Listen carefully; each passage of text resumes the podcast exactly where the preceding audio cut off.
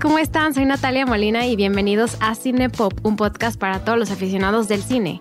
En Cinepop cada semana hablamos de una película o de una pequeña selección de películas y con ayuda de un invitado vemos todos los datos curiosos y nos metemos a fondo a todos los temas. Bienvenidos de regreso al segundo programa, la parte 2 de Top 5 películas de Nicole Kidman. Em, espero hayan escuchado el programa de la semana pasada, pero eh, que estuvo muy, muy bueno. Hablamos de todos los, de todas las películas eh, de Nicole Kidman que em, nos parecieron muy buenas a nosotras, nuestra actuación. Eh, dijimos casi todo nuestro top 5, pero nos falta, nos falta una que curiosamente es nuestro número 2. Entonces, eh, ahorita les damos un pequeño recuento de lo que hicimos, pero antes de eso quiero introducir a Mariana, que Mariana otra vez está conmigo de regreso, Mariana Coronel. Mariana, bienvenida de regreso a Cinepop. ¿Cómo estás? Hola, muy bien. Gracias por invitarme otra vez a Cinepop. Pues estoy emocionada por continuar nuestra platiquita de Nicole Kidman, más porque quiero ver cuáles son eh, tu top 3 de peores películas. Sí, eh, les platico un poco la dinámica de este programa.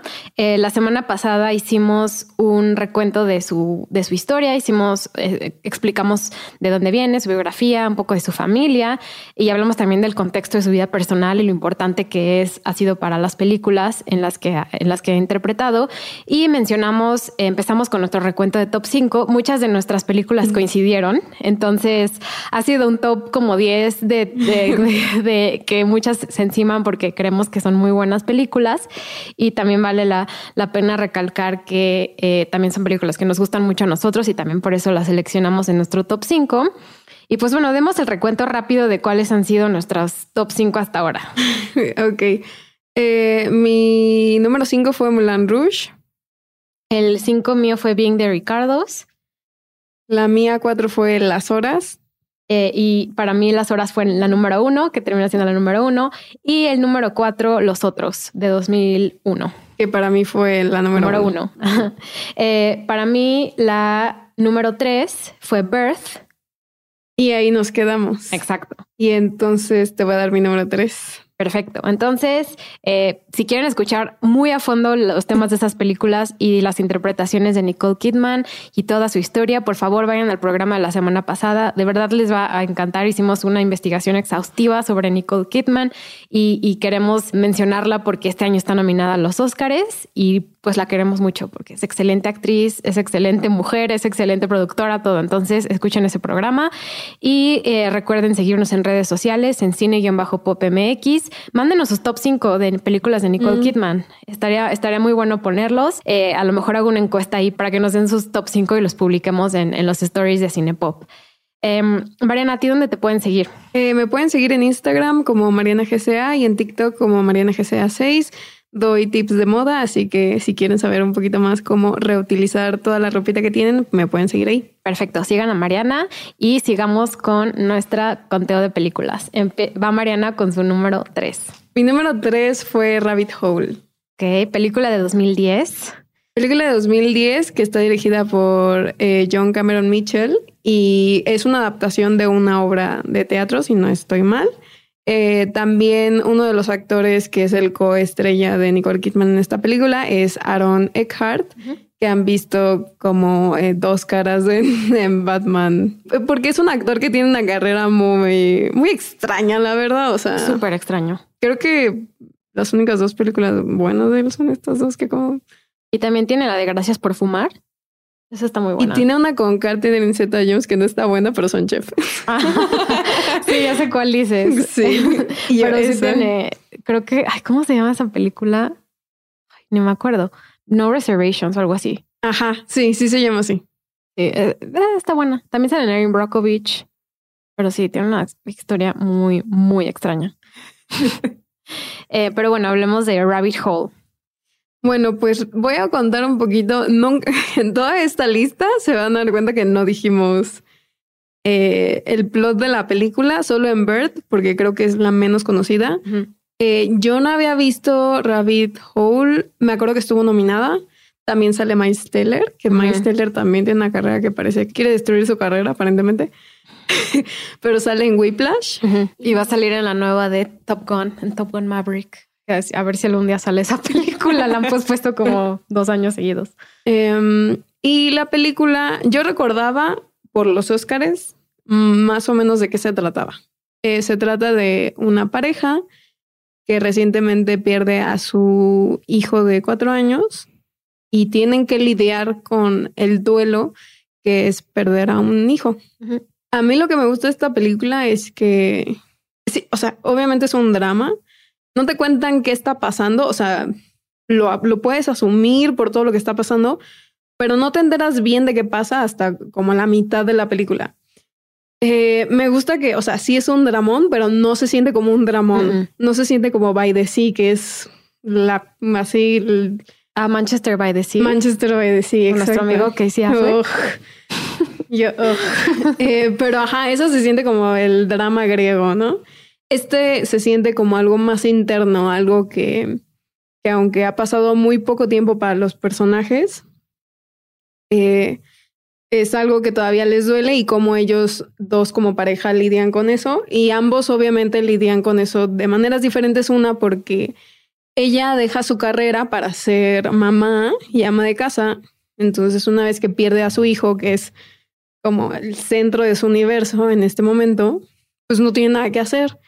Y como no tiene nada que hacer, se la pasa en su casa y recuerda a su hijo y solo le recuerda este dolor y entonces justo la encontramos en un momento en el que su hermana se embaraza y esto detona otra cosa en ella que, pues, que es muy fuerte. Em, y luego él, como trabaja, pues tiene esta distracción y cuando no está distraído, quiere recordar a su hijo. Y hasta tiene un video eh, donde están como celebrando el cumpleaños del niño y le gusta verlo para recordarlo. Em, entonces, como que ahí ellos dos como pareja tienen un punto de pleito, ¿no? Porque ella quiere olvidar al niño, o sea, no, no olvidarlo, pero no recordarlo todo el tiempo. Eh, y él quiere recordarlo. Entonces, ella como que empieza a ya deshacerse de la ropa del bebé, ya empieza como a cambiar cosas de la casa y él se desespera porque es como, ¿por qué, ¿por qué quieres borrar a nuestro hijo? Pero pues no lo quiere borrar, nada más, pues como que él no está entendiendo que ella no tiene nada que hacer. Y creo que eso, eso es lo peor, porque como no tiene nada que hacer, pues piensa en eso. Y curiosamente, contrastándola con Birth, también se empieza empieza a tener, a desarrollar como una relación de amistad con el personaje de Miles Teller, eh, que es un adolescente que desafortunadamente fue el que atropelló al, al hijo y, por eso falleció. Pero la, eh, el personaje Miles Teller escribió un cómic eh, que se llama Rabbit Hole. Y habla de los multiversos. Habla, exacto, o sea, está, está cañón, ¿eh? Sí. Marvel Cinematic Universe Part 1, Rabbit Hole. Y, y, la verdad es una película que eh, está hecha para, para las actuaciones. O sea, es una película que, pues, como está basada en, un, en una obra, eh, obviamente, pues está muy enfocada en las actuaciones en sí, tanto más que en, lo que pasa. y se nota mucho, ¿no? Creo que las tomas, me gusta mucho la fotografía, pero sí se siente, eh, corrígeme si estoy mal, como que yo lo siento como algo que estás viendo desde afuera y nunca es, nunca tienes un close-up cuando ella está llorando en el carro y Miles Teller la ve, es, por afuera, jamás la ves como de frente llorando, la ves de lado. Em, me gusta mucho cómo ella lidia con su duelo, no tanto como él, porque él básicamente está a punto de engañarla. Me gusta que no culpan al niño, o sea, a, Miles Teller por la muerte del hijo. Y me gusta que, o sea, hay este paralelismo, ¿no? Entre ella y la mamá y la mamá compara mucho las situaciones y se llama Becca en la película el personaje Nicole Kidman, si no me recuerdo.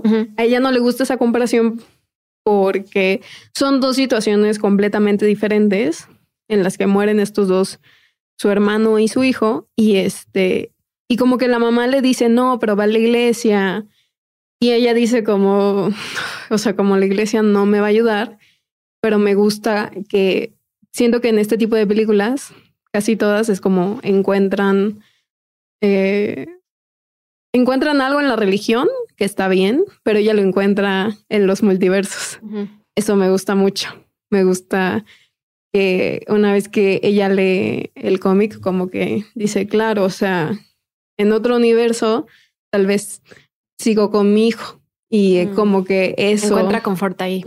Y eso me gusta mucho. Sí, también eh, Nicole fue nominada al Oscar por esta película y, y no solo eso, también la produjo. Fue de las primeras películas que ella, más bien fue la primera película que ella, ella realizó, eh, compró los derechos para el guion y, y- y la hizo, ¿no? Entonces también habla del tipo de historias que quería contar.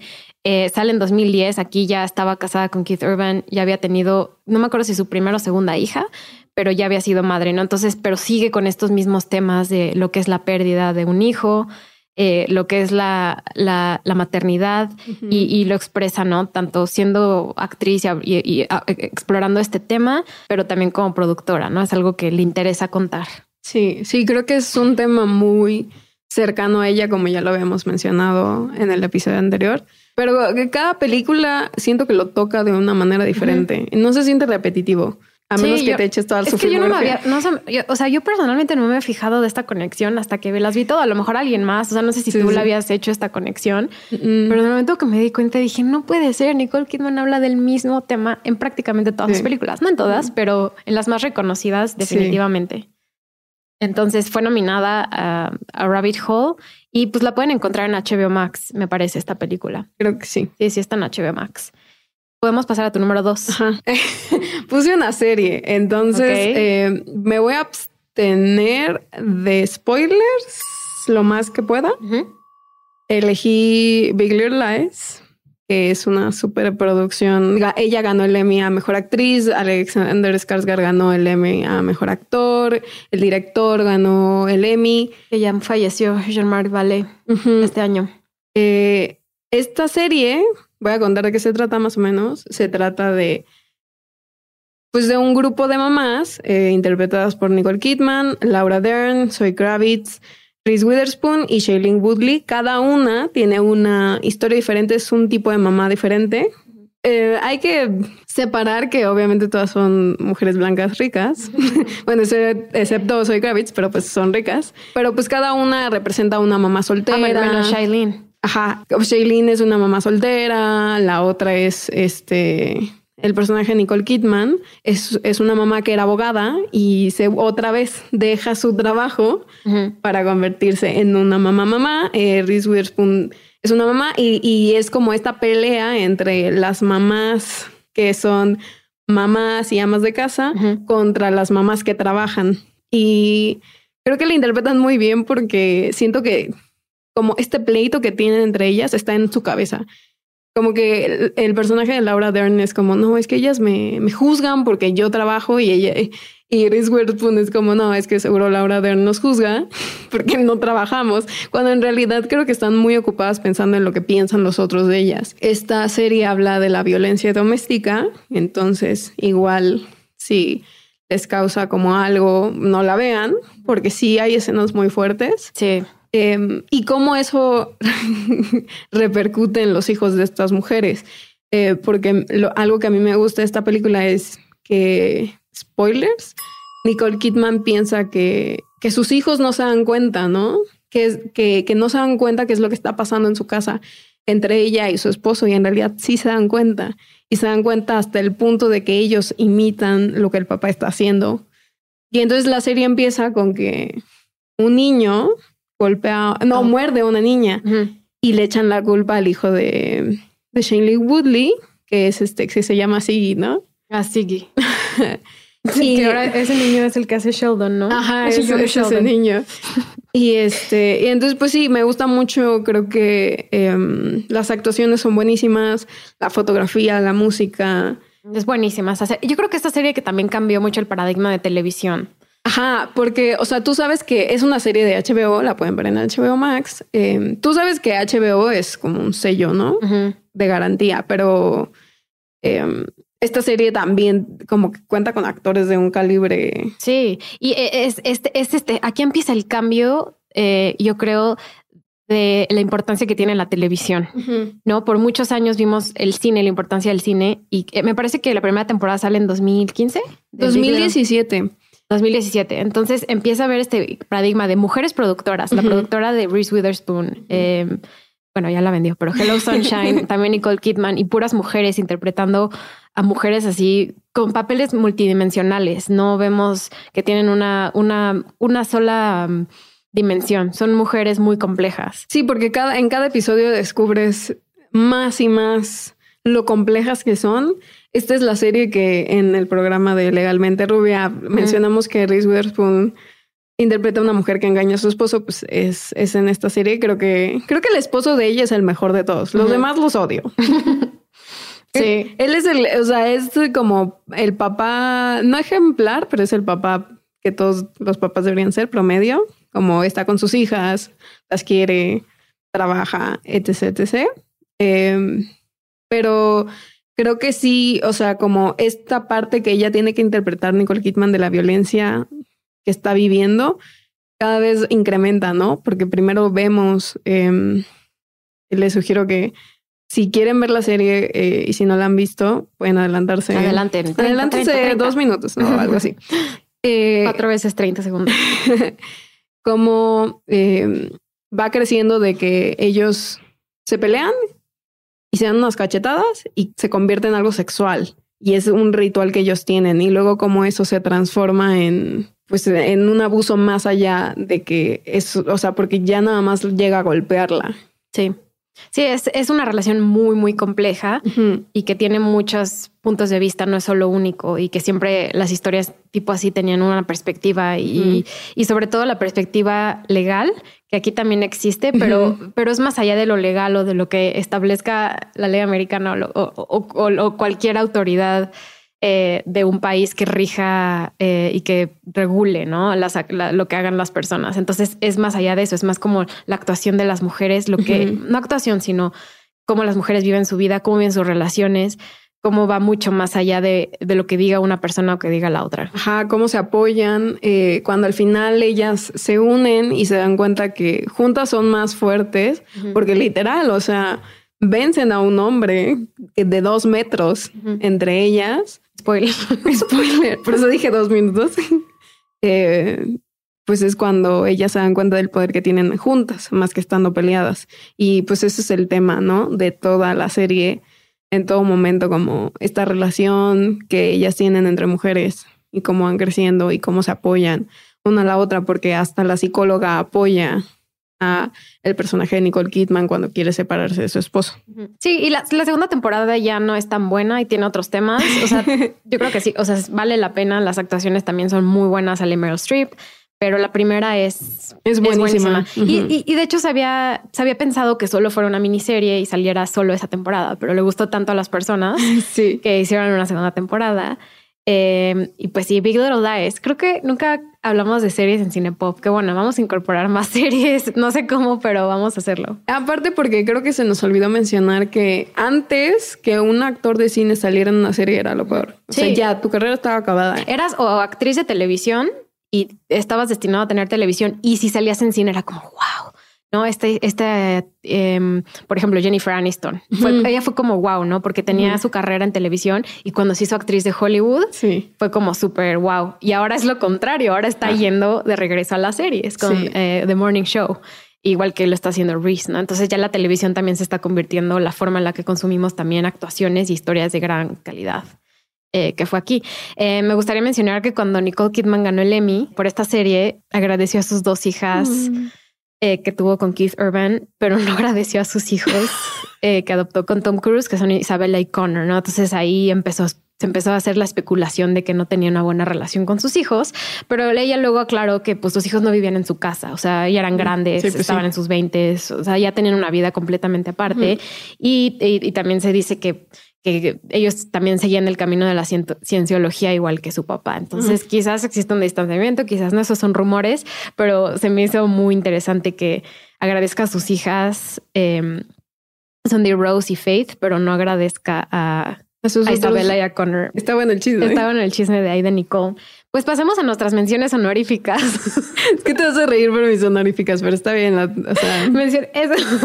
a ver cuál es. No, está bien. Las menciones honoríficas pueden ser así películas súper buenas o que te gusten la actuación o comedias. O sea, el punto de, la, de las menciones honoríficas son películas que nos gusten o series que nos gusten y que, y que también valga la pena mencionar de Nicole. Eh, mi primera mención honorífica es Paddington. Eh, yo cuando vi el tráiler de Paddington en el cine, cabe aclarar, dije, ¿qué es esto? No, porque Nicole Kidman está en esto. Pero, buenísima. Pero luego la vi, ajá, pero luego la vi eh, años después y dije como, wow. Es que, o sea, la manera en que está hecho el osito, o sea, Paddington, Está increíble. Ay, les puedo contar un chisme que espero nadie se entere. Yo tenía un peluche de. Ay, si nadie se entere, ventaneando en el podcast, no, nadie se entera. Yo tenía un peluche de Paddington bien padre, mm. pero se lo quedó un exnovio y nunca me lo devolvió. y ya vamos a entrar a su, a su casa a robárselo. Este, sí, mi Paddington lo amaba, amaba ese peluche, es de mis peluches más preciados. Y él lo tiene todavía. Nunca me lo devolvió, seguro ya lo tiró a la basura. Yo todo ofendida. Algún día vamos a Londres, Natalia, y te compramos todos los Paddington. Paddington. Pero sí, Paddington es excelente. Es película para niños. Y vemos ya también este cambio a películas más light o, o, más hechas para niños, pues porque ella quería complacer a sus hijas también. Me gusta que es la villana. Aparte, o sea, a ver, la voz de Paddington es Ben Wisha y lo amo. O sea, su voz, la voz de Paddington le iba a ser Colin Firth y no, o sea, iba a ser un señor Paddington. Y luego terminó saliendo de otro papel. Ajá. Y entonces, como que eh, este actor lo han visto en el perfume. Lo es increíble. Sí, en Mary Poppins. En Mary Poppins, en la 2. Eh, o sea, lo es increíble, como que su voz hace que, que te dé aún más ternura. O sea, si ya se ve tierno el oso, tienen un cast increíble. Julie Walters, que sale en Harry Potter, que interpreta a la mamá de Ron Weasley. Eh, yo la amo. Ah, yo amo Paddington. Es, eh, es, buenísima, es perfecta mención honorífica. Sí, y aparte como que es, es, muy británica, si les gusta el humor británico. Pero la dos es más buena. La y dos es buenísima. El villano es Hugh, Grant. y este... Hugh Grant se burla del mismo en esta película básicamente. Pero sí, o sea, vean las dos, son preciosas. Sí, también dije que Colin Firth salía de otro papel, pero perdón, me confundí con Hugh Grant. Es que Ajá. Bridget Jones, perdón, tengo presente Hugh Grant y Colin Firth. Y Colin Firth. Eh, pero no sale. O sea, estaba pensada para la voz de Paddington, y, pero no salió. Eh, mi primera mención honorífica es eh, Dead Camp, Terror a Bordo, que la mencionamos en el podcast pasado muy brevemente. Eh, no la puse en mi top 5 porque o sea, aunque la actuación de Nicole Kidman es muy buena, no, no llegó como a ese nivel para mí, eh, pero es la película con la que se hizo famosa, con la que se fue a Hollywood. Eh, sale Billy Zane y Sam Neill, eh, actor de Nueva Zelanda, que lo vamos a ver en Jurassic World Dominion próximamente. y está viejito, ¿no? Le lleva, aquí es donde vemos también, la, empieza a ver como las diferencias de edades entre mujeres y hombres. Era como de Sí, le lleva como, le lleva como 10 años. Sí, le lleva como, no, como 15, ¿no? Ajá, como 15 años más o menos. Pero se ve la diferencia. o sea, tiene 22 años en esta película. No, o sea, Nicole Kidman se ve como un bebé que ya tuvo otro bebé y. Y, y, Sam Neill se, ya, más grande. Cuando dice tuve 25 años de experiencia, y yo como, y él tenía 35 cuando hizo la película, dije como que entró a trabajar los 10 años. Está buena, está, es, un thriller muy divertido. Le fue muy bien en taquillas. Ajá. Nadie se esperaba que fuera tan buena. De hecho, George Miller, eh, el director de Mad Max. Que también es, australiano, ¿no? Exacto, sí. También fue productor y, se metió un poco a la película. Dice que se dice que dirigió unas escenas y la grabaron en su totalidad en Australia. Entonces la recomiendo. Terror a bordo es para pasar el rato. Está divertida. Es una película de misterio y, de acción también. Y, yo creo que Nicole destaca aquí. Aquí es como lo que la hizo llegar a donde sí, está. Sí, porque en, el póster Sam Neill es, pero no, ella es la protagonista, genuinamente. Sí, ella es la protagonista. Y si quieren escuchar el acento australiano bellísimo de Nicole Kidman, si nunca lo podemos escuchar. aquí, aquí escúchenlo. Es, es muy, sí, sí se nota mucho su acento. Eh, así es. Pues pasemos a tu segunda mención honorífica. Mi segunda fue Hechizo de Amor. Ay, sí, es buenísima. Yo me acuerdo cuando era chiquita y veía Hechizo de Amor. La vi hace unos meses, porque tenía años que no la veía. Pero Halloween, ¿no? Eh, no, pero cuando sacaron HBO Max, ahí está. Ah, ok. Entonces ya la vi. Pero me, acordaba mucho como que Sandra Bullock, Sandra Bullock, como la hermana de Nicole Kidman en esta película, eh, como que tenían un, una maldición o algo así las mujeres de esa familia. En la que no, eh, en la que si se casaban con alguien o si se enamoraban, se, moría, se moría su, su pareja. Vean, está padrísima. Está También muy está en padre. HBO Max. Y eh, aquí vemos a una Nicole Kidman muy diferente. Súper diferente también. Aquí es pelirroja y es un desastre su Ajá. personaje. Y entonces ella causa eh, lo que trae a nuestros personajes, toda la desgracia. Eh, pero es muy bonita. O sea, si les gusta como... ¿En qué año es? Del 97 creo que es, ¿no? No, creo que es del 99. ¿Qué? Sí, también es de esta época de Nicole Kidman. 98 salió. Es del- ah, mira, Es ni tú justo ni yo. antes de que, ajá, ni tú ni yo, antes de que se divorciara de, de Tom, de Tom Cruise. Cruise. Eh, sí, es una película muy bonita. Y sale Diane Weiss de su tía, que Ajá. posteriormente sale de su mamá en Rabbit Hole. Cierto, muy cierto. Y este, ah, y sale la, la que sale en Vaselina. Sí, Chan, eh, Stoker Channing. Ajá, ella también sale, son las tías de estas dos chicas. Pero sí, véanla, o sea, es muy sí, divertida. es una historia de magia, la verdad, Mm. como que vale mucho la pena. Es, es muy diferente a Hocus Pocus. Lo que me gusta mucho de esta es que es que ellas como hermanas se aman Ajá. y lo puedes ver en la película, o sea, siempre están juntas, sí. siempre se apoyan. Sí, básicamente es eso de una relación de hermanas. Entonces sí. está muy, muy bonito. Y Nicole Kidman y Sandra Bullock salen de hermanas. Me y aparte encanta. se ven preciosas, muy, muy noventas, todo el, Sí, toda la moda. Ajá. Está muy padre esa peli, sí la, sí la recomiendo y yo también le iba a poner de mención honorífica, pero la quité y la reemplacé con una de las películas más famosas de Nicole Kidman. más famosas por muchas razones, eh, pero es eh, Ojos Bien Cerrados, Eyes Ah. Wide Shut, la película de Stanley Kubrick eh, del 99. Que aunque salió en el 99, esta película la empezaron a grabar en el 96, me parece. Tardaron mucho tiempo en grabarla. De hecho, hasta el crew se quejó de lo difícil que fue la, la preproducción y, y las grabaciones. Eh, pues esta película es muy famosa porque aquí tanto culmina la relación que tuvieron ellos, pero al mismo tiempo también es el show de entretenimiento de todos los medios. Sí, ¿no? porque justo creo que esta película es a la que mejor le ha ido en taquilla de Kubrick, pero justo porque tiene una pareja de Hollywood que todo mundo dijo como, "Ah, vamos a ver una película de cómo es la relación. O sea, obviamente no, pero eh, de cómo es la relación en pareja de Nicole Kidman y Tom Cruise.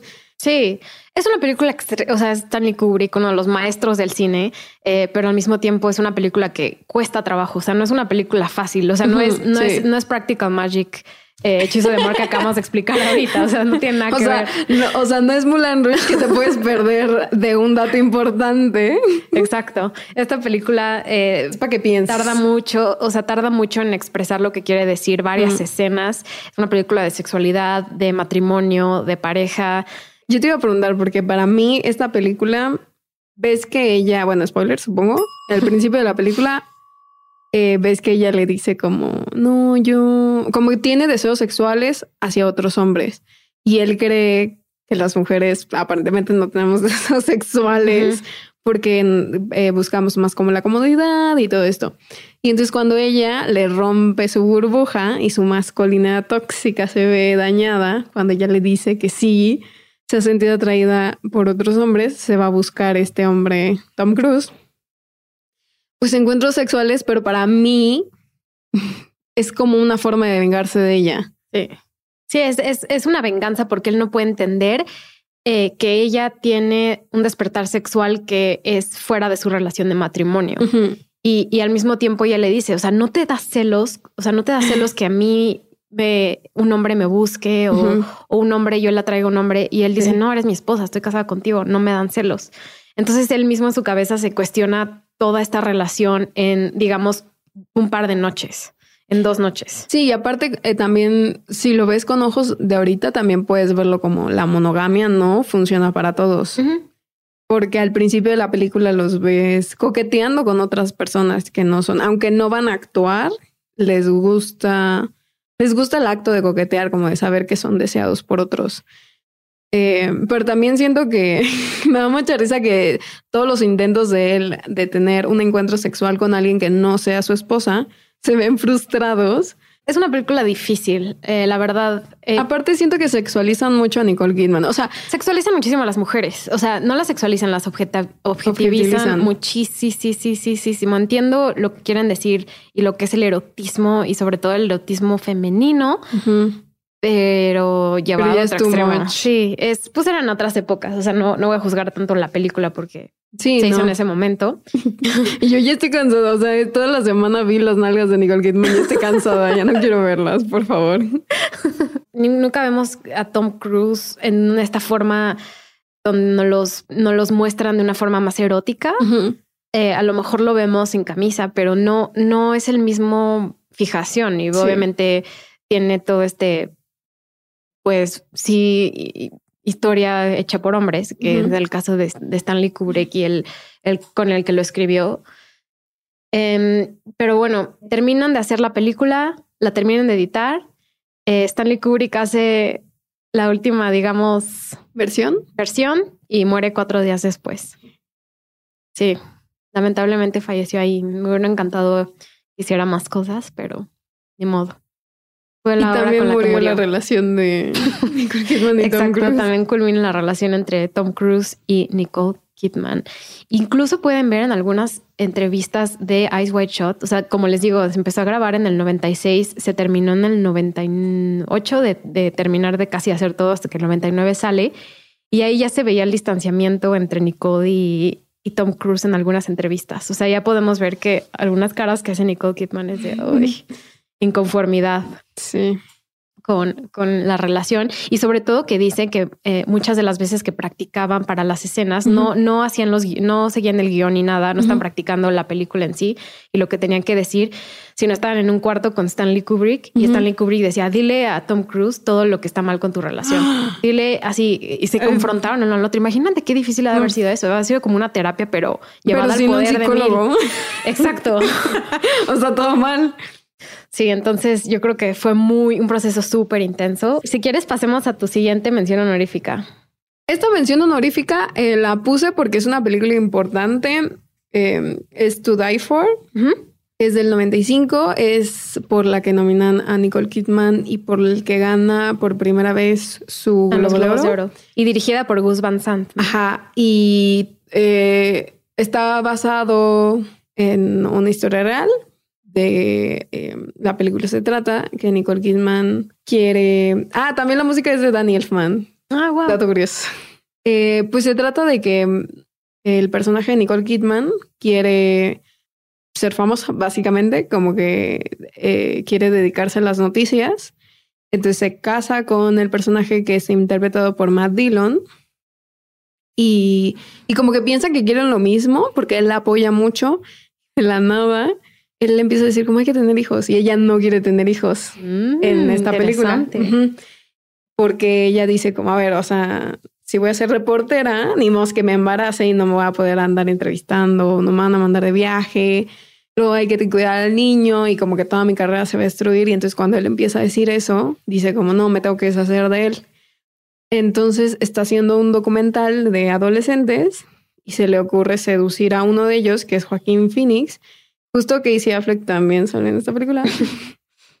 Eh, y lo seduce y lo convence de matar a su esposo para deshacerse de él. Y de eso se trata la película. Es una actuación importante porque del 95 igual es, eh, creo que es un tema que casi no se tocaba en este entonces como una mujer que quisiera dedicarse solo al trabajo y llegar como a tales extremos eh, de la manipulación para llegar a hacerlo y también porque empieza su reconocimiento como actriz Mm. en estas épocas Sí, con la reconocen ajá, justo los. Globos de Oro. Sí. Sí, no me gusta Matt Dillon. Entonces, no creo que voy a ver esta película. No, no la veas. O sea, no ha envejecido bien. Igual eh, se lo habían ofrecido a Meg Ryan el papel, pero Ah, sí. lo rechazó porque le ofrecían Nicole 5 Kidman le millones. insistió a Gus Van Sant, ¿no? Ella misma, al parecer, se acercó a Gus. a Ajá, decirle, y, "Por favor, y le contrátame". pagaron 2 millones y a Meg Ryan le iban a pagar 5 millones. Wow. Pues vean, eh, vean To Die For si les gusta Gus Van Sant, sobre todo. Em, mi siguiente mención honorífica, que ya es la tercera y última, es The Undoing, la serie de 2020. Creo que Nicole Kidman sigue queriendo interpretar papeles, em, yo creo que de mujeres multifacéticas y The Undoing me gustó mucho, es una serie súper bien actuada y, y vemos un poco el regreso a Nicole Kidman a, a su look típico de pelo chino que me encanta. Y es medio pelirroja, ¿no? Ajá. Entonces me gustó mucho The Undoing porque la serie está bien hecha, es una serie de misterio, es una serie donde vemos excelentes actuaciones y también es una serie donde vemos a una mujer protegiendo a su hijo y, y, también tomando unos temas de maternidad que a lo mejor están en segundo plano, pero también es, es parte de la trama. Yo creo que también le llamó mucho la atención a Nicole Kidman. Eh, sales Donald Sutherland como su papá y, y, otra vez interpreta a una mujer rica. Que justo de Nueva este, York. él hizo su papá eh, interpretó el papá de Nicole Kidman en, en Back to Cold Mountain. Ah, sí es cierto. Ay, que me encanta hacer esas cosas. no, es, está curioso ese dato. Entonces, eh, The Undoing la recomiendo si no la han visto, está en HBO. Eh, fue muy reconocida eh, hace, hace justo hace un año y medio más o menos. Y, y, me gusta, o sea, creo que vale la pena mencionar también series y por eso la escogí. Y ella canta, Nicole Kidman canta el intro, ¿no? Me da mucha risa porque en el de Mulan Rush dijiste que no había cantado y ahorita ya, o sea, sacó una canción con Robin Williams en los 2000. Sí, sí, empezó a cantar más y canta muy bien. Y aparte creo que también cabe mencionar que eh, Noah Yup, que es el que interpreta al hijo, creo que tiene una carrera, o sea, ha sabido elegir para ser un niño muy bien las, o sea, los proyectos en los que está. Sale en A Quiet Place. Sí, y ha tenido muchos éxitos últimamente. Este ha interpretado a Shia LaBeouf en Honey Boy.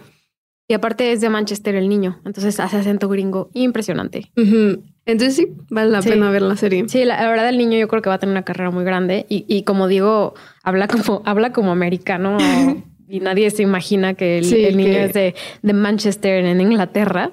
Entonces, John Doing, véanla. No voy a decir más spoilers porque creo que está muy padre y pueden experimentarla por ustedes mismos. Eh, pues pasemos a las tres películas que, que pusimos como las peores películas o, actuaciones de Nicole Kidman. La primera que yo puse fue Hechizada. oh, qué horror. ¿Por qué escogí esa película? Porque Will Farrell, no tengo idea.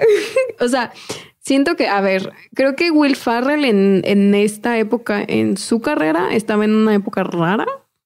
Sí había acabado de sacar Elf, que fue un éxito, pero Will Farrell de ahorita está produciendo Succession. Entonces hay dos mundos de diferencia en como 17 años. Entonces, es una película de la serie Hechizada que... Interesante contraste con Bing de Ricardos, ¿no? O sea, que haya interpretado tanto el papel de Lucille Ball. Ajá. Ah, claro, sí. Sí, como de Samantha, ¿cómo se llama? Samantha Stevens. Sí, Samantha Stevens se llama la, actriz que lo hizo entonces. Ajá, en los 50, 60 había una serie que se llamaba Hechizada, que se trata de una bruja que no que quiere vivir con los mortales, porque obviamente en, este mundo hay como un mundo de, hechiceros, y quiere vivir en el mundo de los mortales sin usar sus poderes, y se enamora de un mortal y se casa con él.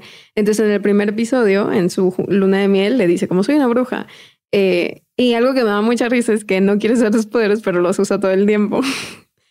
es una serie muy graciosa, es muy icónica de su época eh, creo que no funciona cuando lo vuelves una película porque para empezar el personaje de Will Farrell es detestable, el personaje de Samantha, que es Nicole Kidman, la tratan como si fuera una tonta todo el tiempo. O sea, hasta su actuación es como, ¿sabes a qué me refiero? Como están pasando cosas enfrente de ella y no se está dando cuenta. Como no se da cuenta que él la está casi casi usando. Eh, entonces me desespera mucho que su personaje sea tan tonto y la comedia es muy simplona, no funciona. Esta película no. No, y eso que es de Nora Ephron, ¿eh? Fue de las últimas películas que dirigió antes de fallecer. Y yo esperaba más. Todos esperábamos más, yo creo. Eh, pero bueno, Michael Caine sale como su papá. Tiene igual, tiene un gran cast. O sea, Kristen Chenoweth sale como su vecina. Mm, sí. ¿De qué, más Shirley MacLaine, Michael Caine, Jason Schwartzman. No, sí, ¿qué onda? Esta película fue un fallo completamente. Creo que hasta sale Steve Carell. Ah, ahora que sí, hace como un cameo o algo así. Sí. Eh, espero que les hayan pagado muy bien. Yo también. Seguramente, seguramente eh, eh, vemos que es una comedia que tenía muchos actores, entonces seguramente tuvo un presupuesto alto. Ah, mira, aquí revisando, tuvo un presupuesto de 85 millones, pero lo más curioso es que recaudó 131 millones en taquillas. O sea, le fue súper bien súper bien a la película y fue una porquería. Eh, sí, muy mala. Qué bueno que la pusiste en las peores. Eh, Y yo, tú toda espantada, ¿no? yo, ¿cuál pusiste? Yo la, la primera película muy mala que puse fue The Golden Compass. Ah, sí.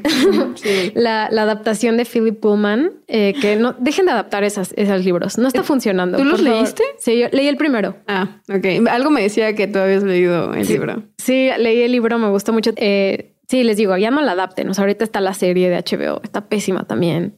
O sea, no, por más que la quieren levantar, no pueden. No, y en esta película sale Nicole Kidman de villana, igual que en. ¿En Paddington? Igual que le en gusta ser Paddington, le- villana. Le gusta en ser villana. Pero lo más chistoso es que empezó a querer ha- hacer estos roles como de villana después de que, de que empezó a tener esta revelación como actriz, eh, digamos, eh, las horas, todos los, dos- los principios de los 2000 de, de 1999 a 2002 o 2004 que hace Birth. Por ejemplo, Golden Compass la hace en 2007, Bewitched en 2005. Ujú. ¿no? Entonces empieza un poco a también alejarse un poco de la seriedad, de tomarse Sí. menos en serio. Porque luego hace el intérprete y cosas así que ya, eh, o sea, ya es como no sé qué está pasando con tu carrera, pero ¿Sabes algo? O sea, la intérprete igual y no es, no es tan buena película, pero creo que le dio mucha vida a Nicole porque la película fue grabada en las Naciones Unidas. Eh, y es muy divertida, o sea, no es extremadamente buena y es muy problemática en muchas cosas de cómo representan a países de África. Por ejemplo, a partir de esto, el- ella se hizo como un Goodwill Ambassador, una embajadora de- del, del, pues del bienestar, no sé cómo decirlo, un Goodwill Ambassador de las Naciones Unidas, específicamente a una rama de las Naciones Unidas que se llama United Nations Female Development Fund, eh, que es una rama que empodera a las mujeres económicamente. Y, y, mm, y a partir de esto, como que Nicole también empieza a hacer otras cosas más de filantropía que fuera de la actuación. Entonces, eh, no mencionamos la intérprete, pero, pero es una película que, que tiene como mucho contexto también de relaciones internacionales que a mí me gusta y fue grabada en las Naciones Unidas, la primera película grabada ahí, la grababan los fines de semana.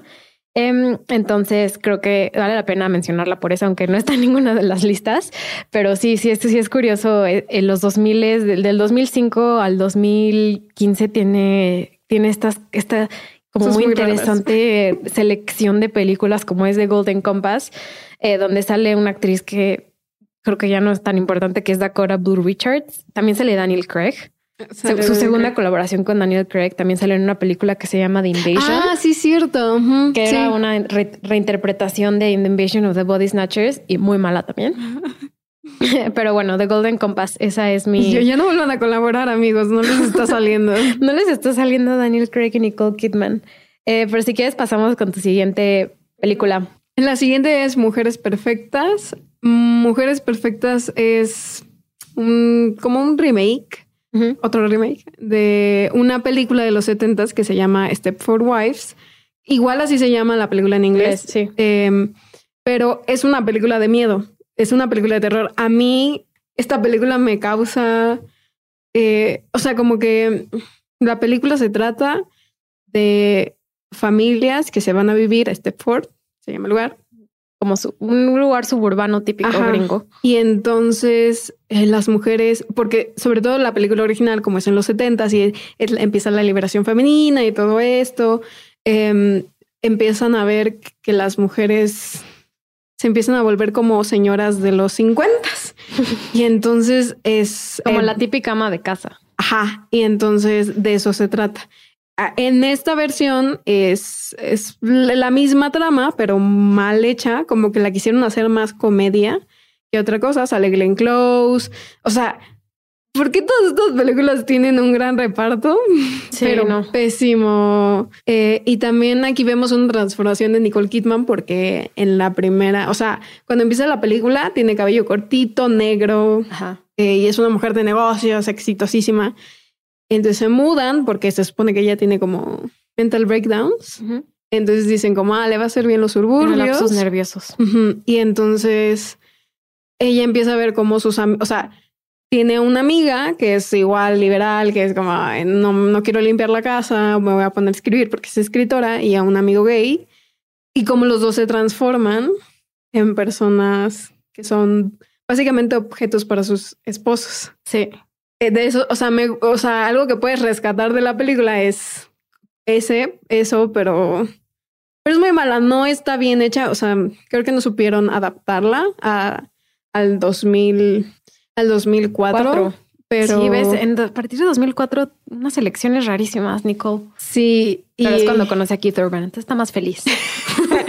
Siento que es una película que odio amar. No sé Sí. cómo explicarla. O sea, Me- es como guilty pleasure. O sea, O es sea, es- muy mala, pero me es muy pero me divertida. gusta verla. Ajá. Sí, es, es guilty cagada. pleasure total, Ujú. Step for West. Me acuerdo que cuando salió y yo tenía 14 años, así me encantaba esa película. La veía, la ponían en la tele y la veía y la veía y la veía. Y no te encanta, Ah, yo, o sea, yo sigo fascinada eh, una vez que tiene su transformación y Nicole Kidman ya se ve como Nicole Kidman, o sea, rubia, cabello largo, y le ponen el vestido, o sea, yo sigo traumada con ese vestido. Se ve súper, súper, súper delgadita ahí. Sí, y aparte su vestido brilla, o sea, no, no inventes. Todo perfecto. Eh, ¿Cuál es tu siguiente película mala? Eh, mi siguiente película mala es Australia. La película eh, dirigida por Baz Luhrmann también, donde sale Hugh Jackman y ella sale en una película que se llama Australia, siendo australiana y no es australiana en la película. Es una gran decepción, ¿no? Sí, me acuerdo que la vi, fue una porquería, estuvo horrible. Dura como tres horas. Dura como tres horas. Sí, está muy mala. Es una película. Es como una, digamos, un estilo Out of Africa que en ese momento se vio bien, pero era una película sobre colonizadores. Creo que Eh, nunca se vio bien Australia. No, pero a lo mejor a lo que me, lo que me refiero es que es como parecida a Out of Africa, donde le cuentan la historia de colonizadores. Ah, claro. Y aparte, pues creo que, que vendió mucho, que era Hugh Jackman, Ujú, Nicole, Kidman, su- australianos por excelencia. Ajá, eh, y que Baz Luhrmann es un director australiano. Entonces, como que dices, estos tres australianos que son exitosos en Hollywood. Sí, o sea, nada más me acuerdo y dije qué porquería. Nunca la volveré a ver y ahí se queda en la lista de las peores. ¿Cuál es tu siguiente película mala? Nine. Ay, qué horror. Es tan horrible, la vi en el cine, nunca más la vuelvo a ver. otra vez, otra vez, un gran cast. Yo no sé qué hace Marín Botillar en esta película, no sé qué hace Daniel Day-Lewis. Daniel Day-Lewis, Judy, Judy Dench. Ah, está Fergie en la película. Ay, Eh, sí, cierto. qué horror. Em, no, no hay nada rescatable de esta película porque todo se trata de un, un director de cine italiano y, y todos están enamorados de él. Y de eso es la película. No tengo nada que decir más que sale Kate Hudson y creo que Kate Hudson ha salido como en una película buena en su vida, eh, que fue 10 Things I Hate About You. Ah, no, no, eh, este, ¿Cómo perder un hombre en 10 10 días? Creo que es una película buena. Ah, bueno, yo más famous, pero son las únicas. ¿Sabes qué es lo peor? Que esta película estuvo nominada a muchas, a muchos premios, yo me acuerdo. El director es Rob Marshall, Rob Marshall. que es el director de Chicago. Yo no sabía que él también era coreógrafo, pero ha ganado, bueno, ha estado nominado a Tonys por su trabajo como coreógrafo y director. Eh, pero esta película estuvo nominada a los Oscars a Mejor Actriz de Reparto. Penélope Cruz también sale aquí. Penélope Cruz. Por eso digo, o sea, yo creo que la gente dijo, wow, actrices increíbles. Musical. Rob Marshall. Ajá. eh, ni siquiera puedo rescatar el diseño de vestuario. El diseño de vestuario en Moulin Rouge, increíble. eh, es que justo el diseño lo hace Catherine Martin, que es la esposa de Baz Luhrmann. Ella ha ganado como tres Oscars por el diseño de vestuario que hacen las películas de él. Que creo que es lo más rescatable de las películas de Baz Luhrmann, ¿estamos de acuerdo? Sí. Eh, pero en Nine no hay nada rescatable. No, es pésima también. De los 2000 donde 2009 es 2009, donde Nicole Kidman estaba feliz en su vida personal. Ella dijo, estoy muy feliz, este, hay que hacer lo que sea. Es que fíjate, o sea, si vemos como un poco sus nominaciones a los Oscars, y no estoy diciendo que 100% los Oscars garanticen que algo es bueno, pero la nominan a Moulin Rouge en 2001, la nominan en 2002 por The Hours, gana, 2010 por Rabbit Hole, eh, pero vemos, o sea, que la diferencia entre el 2002 y el 2010 son muchísimos años. Sí, pero pues es que en esos Ahí años no hizo cosas buenas. Sí, y luego otra vez dio un salto de 2010 a 2016 Ajá. cuando la nominaron por Lion. Ni la vamos a mencionar, es pésima. Oh, qué horror. Sale Lion, Rooney Mara, pero ni eso. Ni eso. Y también sale mm, Dev Patel, pero Yo está no, pero muy Mara. mala la película. Y Rooney Mara. Oye, pero Rooney Mara. Y ahora 2016 con Bien de Ricardos, ¿no? Entonces como que hubo 2021. mucha Y desperdicio. yo 2022, ¿no? 2022, perdón. Es Y que yo, oh, no. Eh, entonces sí vemos como muchísima diferencia entre los años de las que la nominan y, y lo que hemos explicado de su vida en esos momentos. Em, mi última película mala, la última que yo escribí fue Grace of Monaco. Qué horrible película. Ni la actuación es rescatable. Eh, Fíjate que cuando yo vi el tráiler de esta película, ¿sabes? La venden como si fuera cine de arte, ¿estamos de acuerdo? Sí, pero es como un poco lo que ahora fue Spencer. La vendieron un poco así. O sea, no, Spencer sí está buena, pero esta de verdad no está muy, no está nada buena. Pero aparte creo que las tomas que son cine, o sea, como más contemplativas no tienen nada que ver. O sea, no, es como esa toma no... Está lentísima. Bueno, Nicole Kidman interpreta a Grace Kelly. Que se, e, era una superactriz que se convirtió princesa de Mónaco. Se casó con el príncipe de Mónaco, Rainer III y pues obviamente yo creo que Nicole Kidman sí tiene el porte, la personalidad de Grace Kelly, que Grace Kelly fue como de las actrices más importantes de Hollywood, sobre todo si se famosa con las películas de Alfred Hitchcock. Y una de las más bellas igual. Sí, hermosa, hermosa, hermosa, hermosa. Y, y, y, pues sí tiene ese mismo aire, pero la película no funcionó. Se me hizo aburrida, se me hizo mala, no tenía ningún sentido. O sea, no, Aparte, Fíjate que yo siempre he pensado y se me hace raro, bueno, no lo he visto mucho. Siento que hay muchas similitudes entre Diana y Grace. Y en esta película pudieron haber explorado eso. O sea, es una mujer y llega a Mónaco y se convierte en la princesa y entonces la gente es, o sea, creo que la diferencia aquí es que a Grace no la aceptaban tanto como a Diana, pero pues básicamente eres un underdog y, no encajas en donde estás. Creo que ambas este, hicieron eh, trabajos humanitarios en, en donde pudieron, se quedaron ahí por sus hijos, que también puedes ver esa similitud con todo lo que hemos dicho de la carrera de Nicole Kidman. Me da risa que en esta época, en esta década 2000 era, final, mitad de los 2000, sí tengo películas buenas, pero la mayoría no fueron habla mucho de, su carrera, pero ahora se está retomando mucho con las series y con esta película bien de Ricardos. y, pues yo creo que es una de las mejores actrices que existen. Eh, el New York Times hizo una lista en 2020 de los mejores actores y actrices de del siglo XXI hasta ahora y Nicole Kidman está incluida en esa lista y podemos verla en millones de listas como de las mejores actrices. Es multifacética, eh, es, tiene mucho porte, tiene muchas, muchas expresiones faciales muy impresionantes, tiene mucha emoción, se transforma. Eh, y, y, pues no hay nada que dedicarle dos horas a Nicole Kidman en un programa de cine pop. ¿Tú qué opinas? Me parece justo y necesario dedicarle dos horas a Nicole Kidman. Y creo que es un ejercicio muy divertido. Mm, tal vez no ver toda su filmografía, pero volver a, o para mí, haber visto eh, su filmografía o la mayoría, eh, como que te das cuenta mm, no solo de la carrera que ha tenido, sino como todo esto que ella necesita sacar personalmente y cómo lo saca en su trabajo, pero pues es una gran actriz. Si les gustaría que hiciéramos este tipo de perfiles con otros actores o actrices, por favor díganos. A mí personalmente me gustaría hacer uno de William Defoe. Ah, estaría Creo que William Defoe es de verdad lo mejor que nos pudo haber pasado en la vida. Es excelente actor. Merecía una nominación por Spider-Man. merecía esa nominación. No sucedió. También Andrew Garfield merecía ah. una nominación. Spoiler, o sea, espero que hayan visto Spider-Man. Oh, ok, no la he visto, pero gracias. ¿En serio? No, no he visto. Ah. He evitado spoilers. Ah, ok. Y yo ahorita Natalia me va a arruinar toda la película. Sí, entonces sí, Nicole Kidman sale en esta lista de New York Times que les digo, está en el número 5. Y, y, pues me encanta, o sea, nos encanta hablar de ella. Nos faltaron muchísimas películas, o sea, películas que nos faltaron. Dogville. Dogville es buenísima, Lars von Trier, eh, The Paperboy, que es una película con mm. Matthew McConaughey y Zac Efron, pero la actuación está medio mala esa película, pero su actuación es buena. Eh, nos faltaron muchas, o sea, de verdad. Miren, su actuación nunca es, nunca es mala, pero, pero tiene películas muy malas.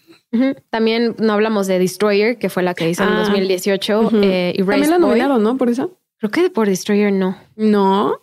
¿A nada la nominaron? No. Tampoco por Erase Boy. Yo me acuerdo. No. O sea, los, a los Globos de Oro. Sí, por eso. Los globos. Ah, Globos de Oro sí. Destroyer sí la nominaron. Ah, y de, hasta de, de, Paperboy la nominaron. Ya, ya viste. No mencionamos tanto Cold Mountain, eh, Billy Bathgate, eh, hay muchísimas películas en su filmografía que posiblemente nos faltó mencionar. Eh, también en una película de Sofía Coppola, The Beguiled, Ah, eh, ta- también sale ahí, eh, actuó muy bien, pero para mí no fue como tan importante mencionarla porque Sí, no, me gusta tanto esa película. o sea, es, es buena, no entra en la categoría de malas, pero hay mucho, hay mejores. Sí, también Bombshell, la película Ah, con Margot ujú, Robbie, sí. donde eh, interpreta a una mujer de la vida real que fue acosada por el magnate de Fox, eh, que no recuerdo su nombre ahorita. Em, pero también sale Charlize Theron. Y creo que los últimos cinco o seis años ha hecho papeles muy interesantes, como digo, en series. Esta de Bombshell también la consideré. Em, me, me gusta bastante. Eh, ya me acordé que el magnate se llama Ro- Roger Ailes, el que tres mujeres Mm, ah, lo denunciaron. Y esta Nicole Kidman sale de Gretchen Carlson. Y, mm, y pues sí, estas son como un poco la lista de películas que, que no mencionamos porque de verdad hay muchísimas, muchísimas películas. Y, pues nada, ¿qué, conclusiones tienes del, del programa de hoy? Yo te iba a preguntar, ¿crees que a Nicole Kidman le hace falta interpretar algún papel? Buena pregunta. Ah, porque sale en Aquaman, me acabo de acordar. Se nos olvidó eso. Iba a salir en la 2. Ay, no inventé. Ya viene la 2. Ya Sí, basta, viene Nicole la dos. Pues mira, me gustaría mucho eh, verla a lo mejor en papeles eh, que no sea de mamá, porque ya vimos extensamente que es un papel que le gusta mucho acudir. Eh, va a salir una película de Robert Eggers, que es el director de Lighthouse y The Witch, que se llama The Northman, que también sale Alexander Skarsgård. No sé qué tipo de papel vaya a tomar ahí, eh, pero creo que va a estar muy, muy, muy padre esa película porque Roger Eggers hace unas cosas súper interesantes. Y, no sé, eh, siento que salirse un poco más de este rol, experimentar con papeles a lo mejor más secundarios. No necesitamos verla eh, necesariamente como la mujer en el centro. Siento que hay actores que han escogido eh, también ser actores secundarios y lo hacen excelentemente. Entonces siento que también podría hacer eso, un poco como en Aquaman, pero en Sí. buenas películas. A mí me gustaría verla con actuando con ciertos actores. O sea, me encanta Mm. porque no ha hecho nada con Natalie Portman. Mm, O- Tienes razón. Ajá, como que siento que le hace falta eh, actuar con más como actores de su calibre, pero que no sean malas películas. Em, entonces, creo que sería interesante que ella hiciera, o sea, algo como Big Little Lies, que todas son super actrices, pero eh, que no sea una serie, pues. Y, y sabes, sabes algo, la respeto porque también ha o sea, sí está intentando salirse un poco de esto. Eh, salió en The Prom, la- el musical de el musical de Ryan Murphy. Qué horrible película. Pero bueno, se atrevió a hacer algo muy diferente. O sea, fue vi Sí, ese papel sí. y dije, ah, pues está tratando de hacer algo nuevo. O igual que, igual que en, en Bombshell. Entonces sí, sí está saliéndose un poco de ese papel. ¿Es, es una mamá en promo, no? No, no que me acuerde. O sea, me acuerdo que empecé esa película y dije, "Uy". Bueno. Sí, em, pero sí, en The Northman, y creo que había hecho mal el nombre de, Ro- dije Roger Evers, pero es Robert Eggers. Me confundo con el crítico. este, em, pero sí, pero a ver qué sales. Va a estar padre. Tampoco mencionamos películas como Queen of the Desert o em, El secreto de sus ojos, que fue una reinterpretación de la película mío. argentina. Eh, Killing of a Sacred Deer, que es la película de, de Yargos Lántimos. Y, y, y pues tiene una, les digo, o sea, no podemos mencionar todo lo que ha hecho. Eh, sí ha tomado papeles diferentes, pero Pero sí se ve que busca historias diferentes, eso sí. O sea, tal vez no papeles diferentes, pero historias. Sí, tienes Historias. razón. En eso tienes toda la razón. porque es una actriz que se puede dar el lujo de rechazar a Yorgos Lántimos Ujú. y no lo hizo. No, también no, no mencionamos su papel en, por ejemplo, Portrait of a Lady, que dirigió Ah. Jane Campion. También es excelente papel. Pero pues, o sea, ¿qué, ¿con qué actor, con qué director no? O sea, no ha trabajado básicamente con todos. O sea, por ejemplo, sería interesante en una película de Martin Scorsese. Ya lo vimos con Sofía Coppola, eh, ya, ya lo vimos con Algo Jane con Campion. Greta Gerwin, Algo con Greta Gerwig estaría súper bien. Ujú, pero que no sea mamá. Ay, sí. Que no se llama. y pues sí, de Northman, su papel dice que es Queen Gordon. Quién sabe qué sea. Eh, esta película de Robert Eggers que creo que se estrena este año, ya casi. Y pues nada, esto es todo por hoy de Nicole Kidman. Perdón que no mencionamos todas, todas las películas, pero pudimos dar eh, reconocimientos ahorita al final de, de, toda su carrera. Muchas gracias, Mariana. Gracias por estar aquí. Gracias por escucharnos durante estas dos horas muy largas de Nicole Kidman, pero espero se hayan entretenido y nos vemos hasta la próxima. Bye. Bye.